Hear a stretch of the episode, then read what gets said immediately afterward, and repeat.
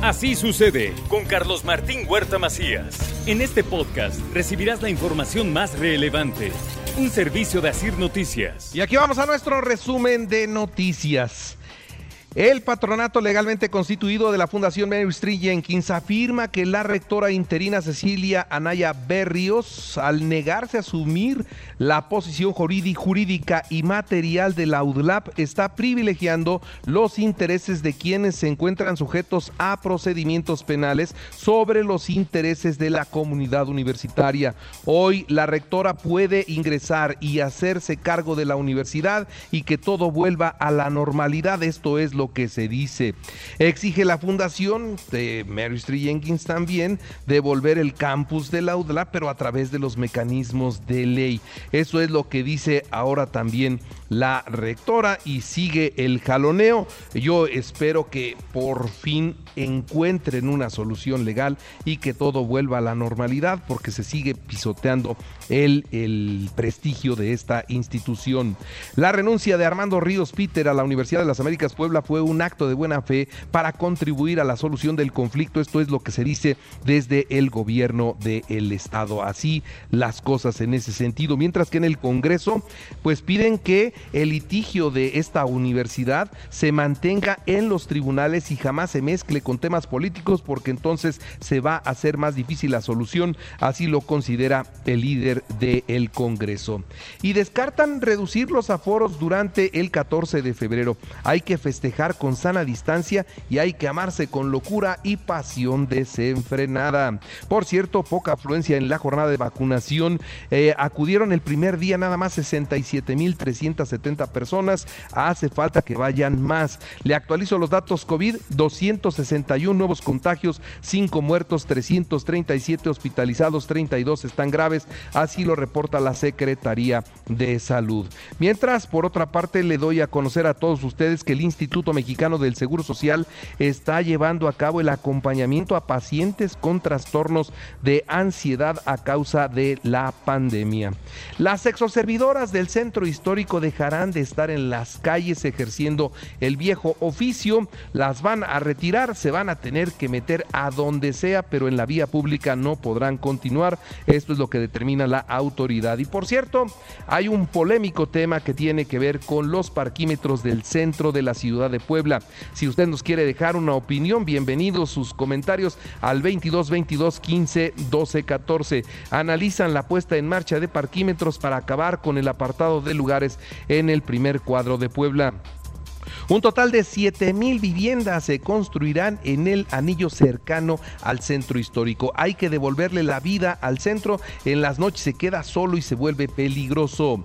La Canirac firma un convenio para apoyar a los policías con descuentos en sus alimentos. Las heladas en Zacatlán afectaron los cultivos de 68 productores de aguacate, lamentablemente eh, a sufrir las consecuencias.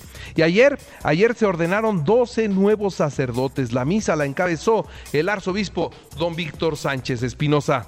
Estos hermanos nuestros, estos doce jóvenes diáconos, después de pensarlo seriamente, y sin duda ante el sagrario, ante el Señor, van a ser ahora ordenados para el sacerdocio en el orden de los presbíteros. Al configurarlos con Cristo, sumo y eterno sacerdote, y unirlos al sacerdocio de los obispos, y cuidado, por favor, porque sigue el hackeo de cuentas de WhatsApp y de Telegram. Cuidado con el teléfono, no caiga en la tentación. Si le llega un mensaje que le dice que usted ganó, que a usted le van a regalar, que a usted tiene la fortuna, eso por favor no lo enganche porque si usted le pica, le van a borrar todo, le van a robar toda su información y luego con su número van a extorsionar a sus conocidos. Sé de muchas personas que ya han sido extorsionadas porque que les robaron su cuenta de WhatsApp y entonces a sus conocidos y familiares piden dinero porque sufrió un accidente, porque fue detenido y luego luego le depositan y están sacando mucho dinero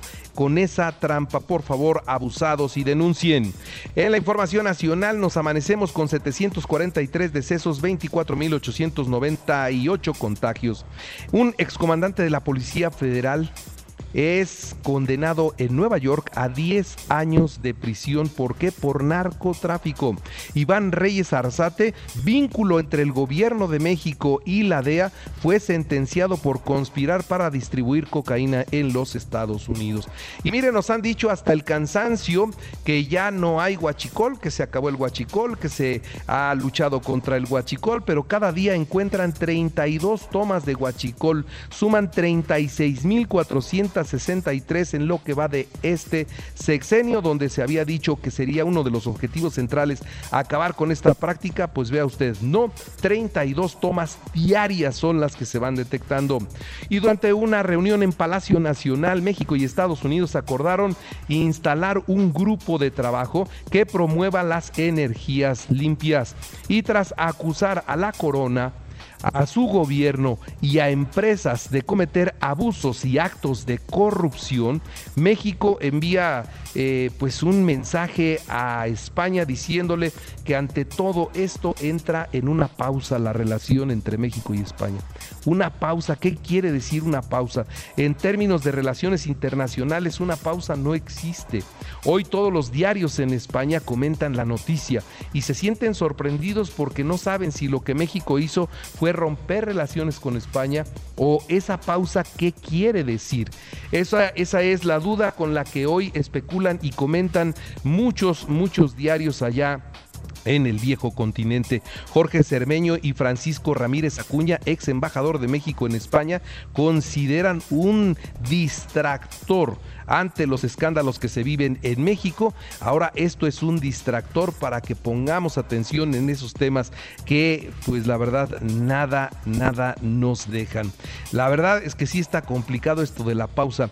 Ante todo esto responde España oficialmente que no hay pausas con México. Oficialmente nada de eso existe y piden al presidente de México que les diga a qué se refiere con una pausa, ya que no es un término dentro de las relaciones entre ambos países. Eso está terrible porque además se acusa que nos están robando, que hay corrupción, cosas que espero se puedan probar, porque sí, ya está muy complicado ahora el revire de los españoles, simplemente preguntando a qué se refieren con la pausa. Por otra parte, la rifa del avión presidencial, ¿se acuerdan? Bueno, pues el PAN dice que hay un fraude de 1.823 millones de pesos con la famosa rifa.